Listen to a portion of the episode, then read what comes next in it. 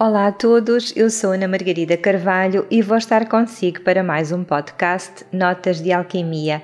Hoje vamos falar de mediunidade e de fenómenos parapsíquicos. Preparados para esta viagem? Espero que sim. Fiquem connosco. E vamos iniciar esta nossa viagem com a canção Zion, o Velho Testamento, a Cidade de Deus,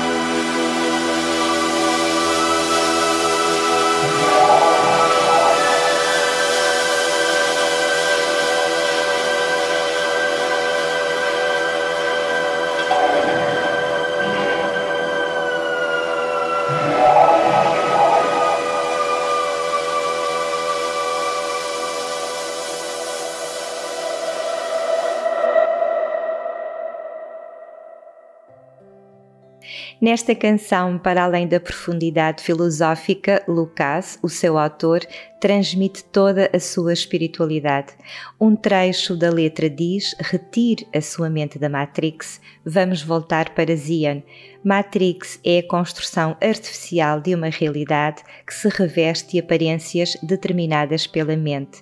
Esta carga simbólica é ainda confirmada com o nome do local onde a raça humana, no filme, conseguiu esconder-se e resistir: Zion, ou Sião, o modo como era conhecida a cidade de Jerusalém.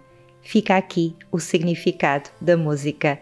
Quanto ao filme que aconselho a ver ou a rever, é uma narrativa passada num universo opressivo, totalitário, onde o indivíduo não tem liberdade nem controle sobre si mesmo. Na obra, a humanidade está aprisionada por uma simulação, embora também não tenha consciência disso. Uma realidade virtual chamada Matrix, ou seja, o modelo, para manter a população humana sob um determinado domínio. Acho que um tema bastante atual. Sabia, por exemplo, que o flúor que nos foi imposto durante décadas calcifica a pineal, criando um estado de adormecimento, ou melhor dizendo, criando seres muito mais fáceis de manipular. Ao estilo das narrativas distópicas, o filme tem uma componente de crítica e sátira à sociedade contemporânea, exacerbando os seus defeitos como uma lente de aumento. Lançado em 1999, nas vésperas do tão temido bug do milénio, que também não chegou a acontecer. O Matrix exprime as preocupações e angústias de uma sociedade em plena transformação. Um dos aspectos interessantes do filme é o facto de nos levar a refletir sobre a nossa conduta enquanto espécie. Matrix é um sistema, este sistema é um inimigo, mas quando se encontra dentro dele, como é que se comporta? As pessoas que fazem parte deste mundo procuram salvá-lo, mas é um filme de ficção científica que reflete também não só esta luta interior, como também reflete acerca da humanidade em geral e nas razões que podem conduzi-la à ruína. Mostra um futuro sem esperança para os humanos que esgotaram os recursos do planeta, destruíram o Sol para parar as máquinas que, na verdade, criaram. Explora também a nossa relação com a tecnologia, a separação do corpo e da mente, cada vez mais potenciada com o avanço da robótica, das realidades virtuais e alerta também para os perigos de uma realidade simulada que se torna cada vez mais atraente. Esta narrativa demonstra que apenas através da verdade é possível chegar ao livre-arbítrio e ao controle sobre si mesmo. Neste sentido, vem lembrar que até nas situações mais extremas pode existir a esperança se alguém resistir e desafiar esse estado de hipnose coletiva. Existe assim uma clara referência à alegoria da caverna de Platão. E o Matrix termina com uma mensagem de Neo, a personagem principal, para as máquinas que supostamente controlam ou manipulam todo o processo ou a mensagem que o filme pretende, na verdade, transmitir, avisando que a revolução dos humanos está a chegar. E a frase diz o seguinte: Eu vou mostrar às pessoas aquilo que vocês não querem que elas vejam. Vou mostrar a todas um mundo livre, um mundo sem regras, sem controlo e sem fronteiras ou limites, um mundo onde tudo é possível. A reflexão do filme é uma reflexão sobre a condição humana, o conhecimento e também a consciência livre. Parece ser, na verdade, uma mensagem fundamental para os tempos que correm. Parabéns às suas criadoras visionárias, as irmãs Lili e Lana Vakovsky. Espero que este programa de hoje lhe traga a possibilidade de descobrir um pouco mais sobre si, sobre algumas capacidades escondidas. Afinal, utilizamos cerca de 7 a 10% da nossa capacidade mental, portanto, existe muita potencialidade escondida por detrás da nossa consciência presente existem recursos espirituais ou poderes parapsíquicos, como queira chamar, mas espero que este programa lhe possa trazer alguma perspectiva sobre alguns recursos que provavelmente estarão muito mais ao seu alcance do que possa pensar. Às vezes é mesmo uma questão de autoconhecimento e perceber que por detrás da escuridão existe uma luz enorme e se calhar essa luz precisa de ser acesa a partir de si mesmo. A mediunidade pode ser definida como uma forma de comunicação considerada como proveniente de uma fonte que se encontra numa dimensão para além da realidade física que conhece. Muitas outras definições são possíveis, mas encontram-se de alguma forma ligadas a hipóteses pré-determinadas relativamente a este fenómeno mediúnico. Independentemente das teorias ou estudos apresentados, muitos fenómenos são experienciados, contendo relatos semelhantes na sua descrição em pessoas que vivenciaram determinadas experiências através dos seus sentidos físicos. Independentemente também da sua classificação, este fenómeno depende invariavelmente da suposta capacidade que o indivíduo tem em comunicar com seres ou forças desconhecidas, pelo menos para já vou designar como desconhecidas, quer sejam espíritos ou pessoas desencarnadas ou ainda outras formas de entidades sobrenaturais, mas não só. Neste seguimento, ainda vou considerar aspectos inconscientes da personalidade do indivíduo, como alguns estudos pioneiros em mediunidade sugerem indo ao encontro de certos fenómenos sensitivos em que supostamente existe a permissão para que certas forças energéticas ou seres comuniquem e forneçam informações que, de outra forma, não poderiam ser obtidas.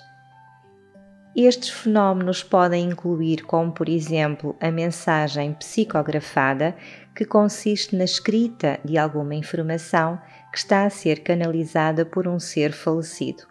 Nesta situação, o canal e a pessoa que se encontra neste plano é que está a escrever a mensagem.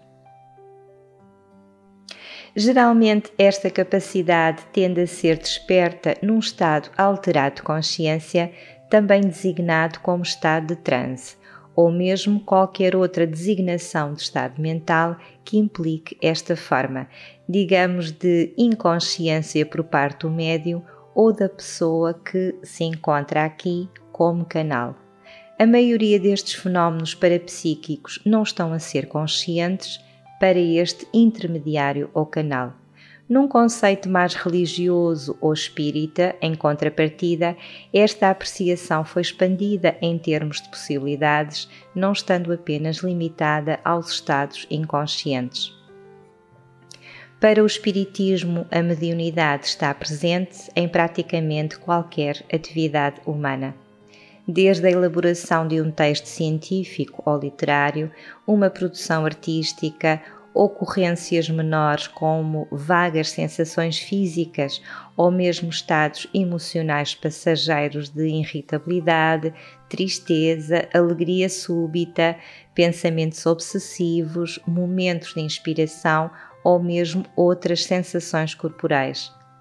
Para quem vê auras, poderá eventualmente ser uma matéria mais fácil de contextualizar, pois através desta ferramenta é possível aperceber-se se eventualmente a pessoa está sob a influência de um outro espírito que faz com que o seu comportamento esteja a ser alterado e a servir de canal para a manifestação inconsciente de outra energia ou entidade, tudo depende da experiência do terapeuta, mas é possível alcançar esta capacidade.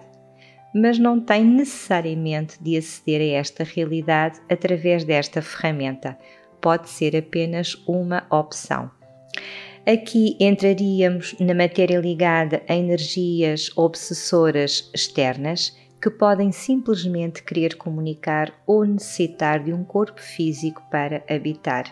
Aliás, muitas situações diagnosticadas em psiquiatria como sendo estados de esquizofrenia podem, na verdade, consistir em fenómenos espirituais. Pois é, tudo tranquilo por aí? Ótimo, vamos então continuar. Voltando à questão destes fenómenos parapsíquicos, os quais já vou identificar, para os movimentos espíritas que reconhecem a possível intervenção de espíritos, não existe nesta teoria uma delimitação entre aquilo que se pode tomar como o fenómeno intuitivo vindo da pessoa e aquilo que é estranho.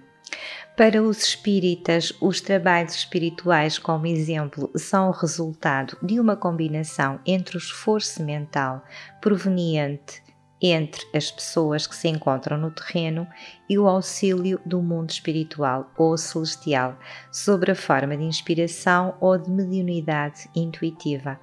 O médio não necessita de incorporar outras consciências extrafísicas para desempenhar o seu trabalho.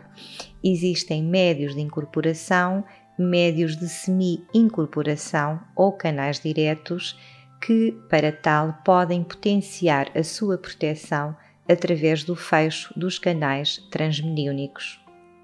Se sentir curiosidade em identificar onde situam os seus canais transmediúnicos, eles são umas covinhas que se situam na parte de trás da sua nuca, tendo como ponto de referência 2 a 3 centímetros sensivelmente das suas orelhas. Sem trabalhar conscientemente a sua mediunidade ou a consciência da absorção de energias que existem no espaço, pode ter algumas dores inexplicáveis na cervical ou dores de cabeça, o que significa que alguma energia tóxica ou negativa pode ter absorvido, o que energeticamente causa este desconforto físico. Embora esta perspectiva do movimento espírita, sustentada por algumas premissas filosóficas e religiosas, ser inaceitável para a ciência, o facto é que teve a sua contribuição no desenvolvimento das concepções científicas e psicológicas relativamente às chamadas manifestações mediúnicas. Desta forma, a mediunidade recebeu uma abordagem mais científica entre o final do século XIX e o início do século XX, ganhando inclusive notoriedade, um enorme interesse público também, sobretudo na Europa e também nos Estados Unidos. Contudo, e lá vamos nós até à ancestralidade, os termos atuais da mediunidade foram precedidos por uma tradição de comunicação com os mortos, remontando à antiguidade e que pode ser vista em obras milenares, como por exemplo o Livro dos Mortos do Antigo Egito e também o livro Tibetano dos Mortos, obras que recomendo ler. Posteriormente, as bases para estas formas modernas de expressão quanto a fenómenos de mediunidade foram complementadas por estados de transe, visões e outros fenómenos provenientes tanto de meios religiosos e também de muitas crenças populares. As vivências mediúnicas e as chamadas comunicações paranormais têm as suas raízes na época grego-romana e judaica e também na filosofia cristã da sociedade ocidental. E mesmo nas diversas passagens bíblicas é relatado que existem mensagens através dos anjos ou dos profetas. O interesse mais recente pela mediunidade e pelos fenómenos paranormais surge entre os séculos XVII e XIX, na era vitoriana, quando os valores cristãos foram profundamente afetados pela visão de um mundo fundamentado no desenvolvimento industrial e também nas conquistas da ciência. A ciência já havia contestado a crença de que os seres vivos fossem resultantes da criação divina, tendo substituído esta concepção pela teoria de Darwin, um naturalista inglês que desenvolveu uma teoria evolutiva que é a base da moderna teoria sintética, a teoria da seleção natural. Entretanto, as investigações geológicas e arqueológicas, por sua vez, começavam a apontar rumos bastante diversos aos estimados pela Bíblia e pela Igreja quanto à origem do homem e também do nosso planeta Terra. A ciência também já conhecia um pouco mais a respeito do corpo humano e nele também não havia sido encontrada a alma, como supunham alguns pensadores da era medieval ao proibirem que o corpo de pessoas mortas fosse dissecado e também estudado.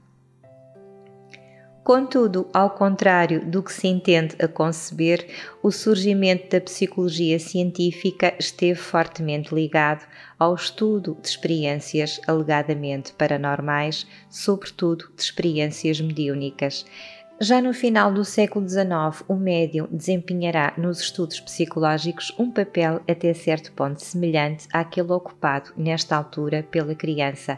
Por outras palavras, a mediunidade era um dos principais objetos de estudo por parte dos psicólogos, mas as relações entre os estudiosos da mediunidade e da comunidade mais ampla dos espiritualistas nem sempre foi favorável. Parte dos investigadores da época mantinha perante os fenómenos mediúnicos uma aproximação ambígua, por vezes extremamente crítica e, por outro lado, de extrema aceitação. Em muitos países, sobretudo na Europa e também nos Estados Unidos, a mediunidade foi por vezes reduzida à linguagem psiquiátrica das definições psicopatológicas, a comunidade médica era composta em geral por pessoas que se diziam descrentes em relação às ideias espiritualistas e espíritas e que caracterizavam os médios como sendo doentes mentais. Enfatizavam lesões cerebrais ou outros distúrbios funcionais como as possíveis causas da histeria, da mediunidade e destas crenças espiritualistas. Com a transposição das ideias de Darwin para o campo social, a comunidade psiquiátrica vem adicionar nas suas especulações teorias relativamente à evolução, passando a ler nas manifestações mediúnicas a expressão de um atraso ou retrocesso na escala do desenvolvimento social e também intelectual. Muitos chegaram mesmo a defender que as crenças espiritualistas eram uma das principais causas de insanidade na população. Um dos primeiros sintomas da mediunidade é a facilidade em captar as energias negativas no local. O médio começa por abrir a boca, sente dores de cabeça, sobretudo quando está num lugar com grande aglomeração de pessoas, torna-se incomodado por qualquer motivo não visível e tem dificuldade muitas vezes no convívio, sobretudo se a energia que se encontra presente no ambiente ou nas pessoas tem uma vibração mais baixa até aprender a proteger-se. O facto de sentir não implica que não aprenda a lidar com uma energia de vibração mais baixa. Por ser mais sensível do que as outras pessoas, sente com muito mais frequência as flutuações emocionais, além de vivenciar situações estranhas e por vezes um pouco aflitivas, sobretudo se está a ver alguém que mais ninguém diz que vê. O maior estudioso deste tema foi o fundador do Espiritismo, Allan Kardec, que assim definiu a mediunidade: todo aquilo que sente, num grau, qualquer influência dos espíritos, é, por este facto, médio o médio é capaz de produzir um fenómeno de atração magnética, assim como se fosse um ímã, exatamente. Entre outras capacidades, consegue captar o campo áurico de uma pessoa ou de alguém que já morreu. É uma ponte entre as pessoas vivas e os espíritos desencarnados e que experimenta fenómenos que desafiam muito a ciência. Mas tenho a certeza que um dia tudo se vai esclarecer nada como experimentar. Para os céticos, o médium é considerado um portador de algum distúrbio psiquiátrico, o que não é verdade. O DSM, que significa Diagnostical and Statistical Manual of Mental Disorders, a Bíblia da Psiquiatria, orienta que os médicos devem tomar cuidado para não diagnosticar os médiums como sendo pessoas portadoras de alguma psicopatia A ciência é resistente aos fenómenos mediúnicos e, para entender por que é que isto ocorre, devemos lembrar que até ao final do século XIX a mediunidade era chamada de histeria de múltipla personalidade. Como já vimos, médiums são porta-vozes de um mundo mais subtil e também canais de comunicação. Mas existem vários tipos de médiums e podem ter todas as características integradas, como vamos observar. Existem os médios de cura, que realizam a cura através da imposição das mãos no doente e realizam as chamadas cirurgias espirituais. Existem também os desobsessores, médios capazes de orientar os espíritos que não são evoluídos, contribuindo também para a sua elevação. Existem os médiums intuitivos, considerados os mais elevados, porque ouvem, sentem, podem ter o acesso a receberem o pensamento de pessoas desencarnadas e de forma consciente, ou serem canais diretos de toda a informação subtil. A leitura de aura permite, com a experiência, adquirir também esta possibilidade enquanto canal ou médium intuitivo. Em conformidade, vamos encontrar os médios de incorporação, de semi-incorporação e os chamados canais diretos, que são os médios que irão canalizar a informação sem supostos intermediários. Mas será que é mesmo assim? Nem imagina o staff que pode estar a trabalhar nesta equipa. Podemos igualmente falar da técnica do exorcismo, considerada uma limpeza energética profunda relativamente a toxicidades energéticas de toda a espécie. E vamos agora conhecer os chamados fenómenos parapsíquicos, nos quais vou destacar os seguintes: a bilocação é o estado em que a consciência, a pessoa, estando fora do corpo físico, desloca-se através do seu corpo energético e observa o seu próprio corpo físico de cima para baixo. Este fenómeno comum durante as experiências de quase morte constitui um importante fenómeno subjetivo que prova, para a própria pessoa, a realidade de um outro veículo de manifestação além do seu próprio corpo físico para muitos pode significar a prova de que a consciência sobrevive à morte biológica. Temos também a psicografia, como já referenciada, constitui o fenómeno em que os médios escrevem mensagens provenientes do plano espiritual, auxiliados pelos seus mentores já desencarnados. Outro fenómeno parapsíquico que podemos encontrar é a psicopictografia, em que o médium incorpora pintores desencarnados desenhando nas telas obras maravilhosas e posso dar aqui como exemplo o médium Gaspareto. Já pensou naquelas crianças que cantam como se fossem adultos? Pois sim, nem imagina quem está a cantar. O canal de voz pode ter 8, 9 anos de idade mas quem está a proporcionar o momento provavelmente deve ter umas boas décadas. Outro fenómeno que posso salientar são as videntes, podem voltar-se mais para o futuro, tendo visões de algo que poderá ocorrer a uma longa ou curta distância. Encontramos também a cataplesia projetiva, é um estado psicofisiológico caracterizado pelo facto os membros ficarem rijos e gera a impossibilidade passageira de mexer o seu corpo, ficando a pessoa lúcida e acordada sem conseguir mover o corpo físico. A cataplesia projetiva é passageira, inofensiva, não deve ser confundida com a cataplesia física. Este fenómeno ocorre devido à coincidência incompleta, ou seja, à dificuldade de integração entre o corpo físico e o psicossoma, que significa o corpo energético consciente. No momento da saída do corpo, considerada também a decolagem ou no momento de retorno ao corpo físico após uma experiência real fora do corpo. Recomenda-se que, ao perceber-se que está num estado de cataplesia projetiva, mantenha a tranquilidade e procure mover uma parte mínima do corpo, tal como um dedo, a língua ou, eventualmente, respirar mais profundamente. É possível a integração na sua totalidade. Este fenómeno pode acontecer quando acorda e não consegue mexer o seu corpo porque o seu espírito ainda não assumiu verdadeiramente o seu corpo físico, mas a sua mente já está desperta. Não entre em pânico.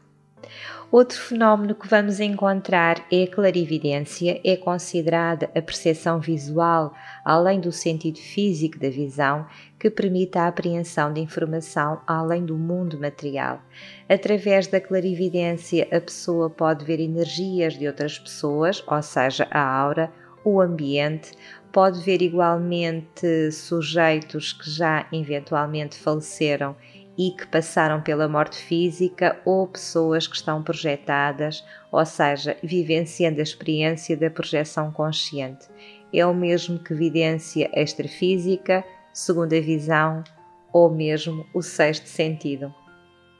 Claudiaudiência, acredito que também já conheça o termo, significa a capacidade de ouvir com os ouvidos do espírito, a parte energética, sons, ruídos, palavras e vozes sem a utilização dos seus ouvidos físicos.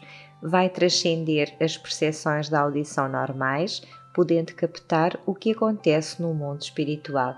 No Espiritismo, a clareaudiência também é conhecida como audição espiritual e as pessoas que possuem esta capacidade são chamadas de médiums de audição. Numa vertente espiritual, podemos chamar também mensageiros ou pessoas que canalizam informação divina. Em resumo, trata-se de uma capacidade extrasensorial que poderá ser estimulada ou desenvolvida, tal como outras potencialidades parapsíquicas. Vamos encontrar também a percepção visual à distância, que permite à pessoa a captação de cenas e imagens de um local físico distante e também de outras dimensões, o mesmo que visão remota. As informações obtidas através da clarividência podem ser confirmadas posteriormente. Em alguns casos conhecidos através deste fenómeno, foram realizados com os clarividentes Ingo Swann e Harold Sherman, que através da clarividência em 1973 exploraram os planetas Júpiter e Mercúrio antes mesmo das sondas espaciais Voyager e Discovery, as quais posteriormente confirmaram todas as observações realizadas por estes clarividentes. Igualmente, durante a Segunda Guerra Mundial, esta técnica foi utilizada para espionagem, sendo denominada como remote viewing. A clarividência é uma capacidade também presente enquanto ferramenta nos leitores de aura. Consciência cósmica. É uma condição de expansão máxima de lucidez e percepção vivida pela consciência que, neste estado, sente-se unida com o universo e torna-se capaz de, no período da experiência, alcançar uma existência inteira de entendimento, revelação, iluminação e também de autotranscendência. É uma experiência de difícil tradução em palavras e muitas vezes quem a vivencia não consegue trazer para o cérebro físico tudo aquilo que percebeu e que vivenciou nesse momento. Também é conhecida como consciência cósmica, mente cósmica, nirvana, o Tao e o Absoluto. Pode ser uma experiência obtida em meditação ou através também de psicotrópicos, e aqui posso dar o exemplo também da ayahuasca. Déjà vu é o conhecimento inconsciente prévio ou a impressão de já ter visto ou encontrado alguém, já ter visitado um determinado lugar ou vivido mesmo uma determinada situação. Quem é que já não sentiu este fenómeno? Sobretudo porque tem a certeza de que, pelo menos nesta vida, não esteve ali fisicamente ou não viu aquela pessoa, mas não imagina por onde anda o seu espírito enquanto dorme. Não me diga que já não acordou cansado. A expressão francesa mais utilizada para este fenómeno é de facto o déjà vu, outra expressão menos conhecida é o dejaísmo projetivo. Depois vamos encontrar a experiência quase morte. É uma projeção involuntária, forçada, que ocorre em casos de morte clínica, doenças terminais ou acidentes, em que o paciente ou acidentado observa-se fora do corpo, acede a outras dimensões e depois volta ao seu corpo físico. Intuição é um fenómeno de percepção instantânea e de claro conhecimento íntimo através da apreensão, captação súbita de um pensamento, de uma ideia, sem qualquer processo racional. Quando ocorre durante uma projeção consciente, chama-se de intuição extrafísica. E agora vamos passar para a retrocognição. É um ato de aquisição de informações relativas a fatos indeterminados e futuros. Muitas precognições ocorrem durante as experiências fora do corpo, que são interpretadas também como sonhos. É o mesmo que premonição ou prenúncio. Psicometria é a capacidade de captar informação precisa acerca de uma pessoa, local ou objeto apenas pelo contacto com a energia do mesmo. Por exemplo, uma pessoa com esta modalidade de fenómeno bem desenvolvida pode tocar a caneta de alguém e descrever detalhes minuciosos dessa pessoa dessa personalidade ou ainda entrar num ambiente e descrever factos passados que ocorreram ali, enfim, há muito, muito tempo. Psicofonia é a capacidade extrasensorial de receber a comunicação espiritual através da fala. Aqui poderei designar também como médio de incorporação. Psicografia, capacidade extrasensorial mediúnica, onde o desencarnado assume a mão do médium e escreve uma mensagem com a sua própria caligrafia.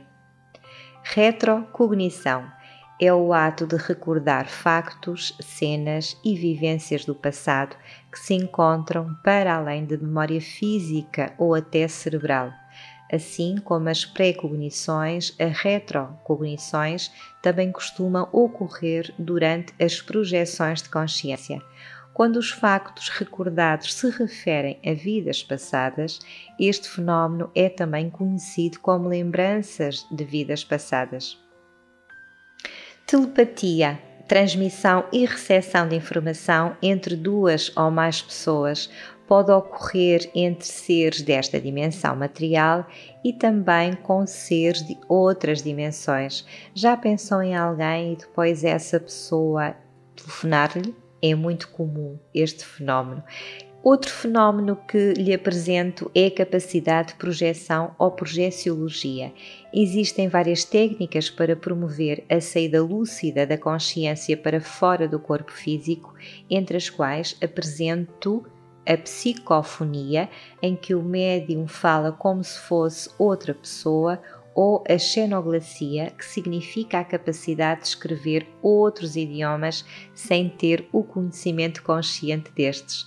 No caso da aplicação das técnicas de regressão para terapias de memória a vidas passadas, vida intrauterina ou vida entre vidas, a aplicação das técnicas de regressão ou viagens astrais é importante e observar, sobretudo, fatores fundamentais para a segurança deste tipo terapêutica.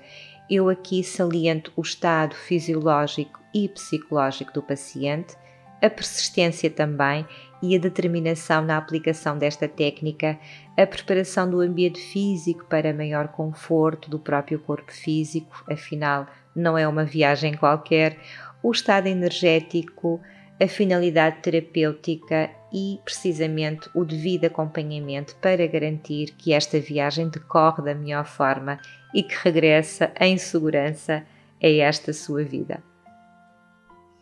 E voltando à mediunidade, o que é que acontece verdadeiramente numa manifestação mediúnica? O médium fecha os olhos, deixando a mente quieta por uns momentos ou, eventualmente, entra num estado de meditação para que depois de alguns minutos ocorram os primeiros sintomas, os arrepios, a sensação de calor, a aceleração dos batimentos cardíacos, alguns movimentos involuntários e a sensação de uma outra energia em seu redor, não sendo necessário ter todos estes sinais para manifestar um momento de conexão a algo superior. Assim, inicia-se o funcionamento cerebral das regiões da glândula pineal, o centro do cérebro, do lombo temporal e também do sistema límbico, responsável igualmente pelas nossas emoções. A atividade na respiração celular pode fazer com que se produza o ectoplasma, ou seja, a energia humana que possibilita o corpo físico contatar com o espírito. A glândula pineal é definida como uma espécie de antena, como também falámos no programa anterior, e que capta as vibrações dos espíritos e de todas as informações que surgem na energia subtil. A glândula pineal é definida como uma espécie de antena, como também falámos no nosso programa anterior, e que capta as vibrações dos espíritos e de todas as informações que surgem na energia subtil a glândula pineal era denominada como sendo o terceiro olho e ainda é, por muitas razões, incluindo a sua localização no centro do cérebro e também a sua conexão com a luz. Para além da ciência, o famoso filósofo Descartes associava esta glândula ao plano espiritual, descrevendo-a como sendo o assento principal da alma. Algumas tradições espirituais místicas e também esotéricas referenciaram este ponto como sendo uma conexão metafísica entre os mundos físico e espiritual. Através desta ativação da glândula é possível ver auras, realizar processos de cura no corpo físico e também desenvolver processos de intuição e de visão muito abrangente. É também responsável por regular a produção hormonal, produz a melatonina, que tem um efeito sedativo, sendo responsável também pela percepção da passagem do tempo.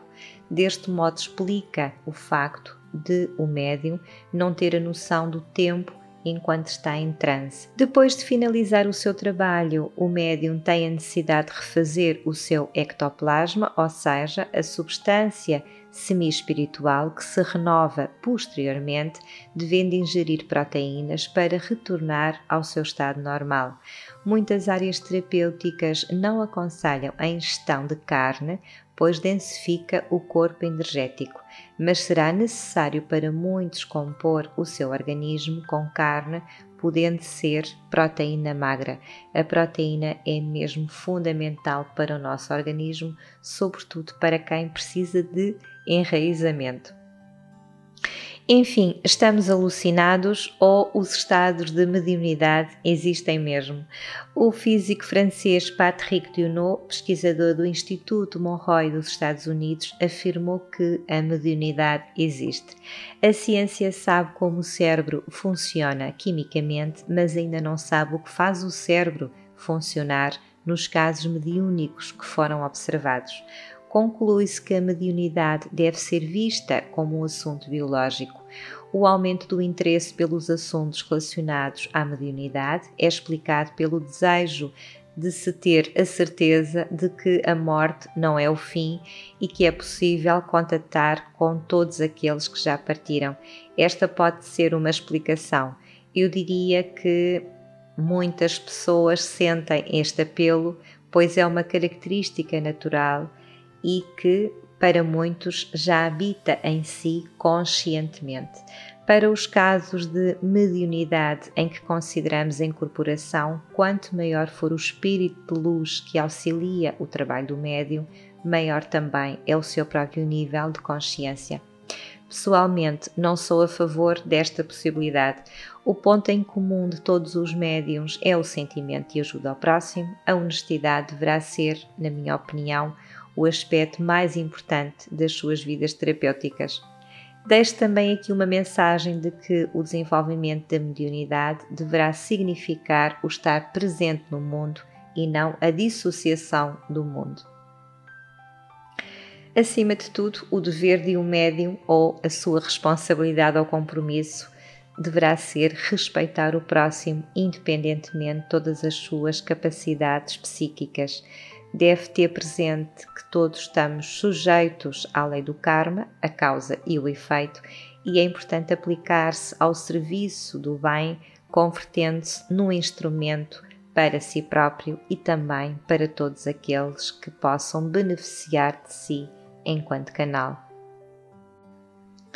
Eu sou Ana Margarida Carvalho e volto a estar consigo no próximo podcast em que irei falar de registros acásticos, a viagem aos arquivos da alma. Os registros acásticos são uma biblioteca coletiva de consciência de todos os pensamentos, ações, emoções e experiências que já ocorreram no mundo físico. Abrangem todas as civilizações, vidas atuais e também passadas em todas as realidades. São os arquivos de um todo uno, indivisível, eu diria um infinito banco de dados. Poderá ser comparada a uma biblioteca infinita e encontra-se na dimensão acima do plano físico, no mundo astral, muito para além da terceira ou quarta dimensões. Vamos conhecê-la para a semana. Deixo-lhe com uma reflexão para esta semana. Chega o tempo em que é necessário conhecer o melhor que existe do outro lado de nós, o lado de dentro. É lá que repousam as verdades e a força da paz. E deixo-vos com um mantra lindíssimo cantado por Tina Turner Sarvesham Svastir Bhavatu, o mantra da paz. Que a paz viva em si. Boa noite.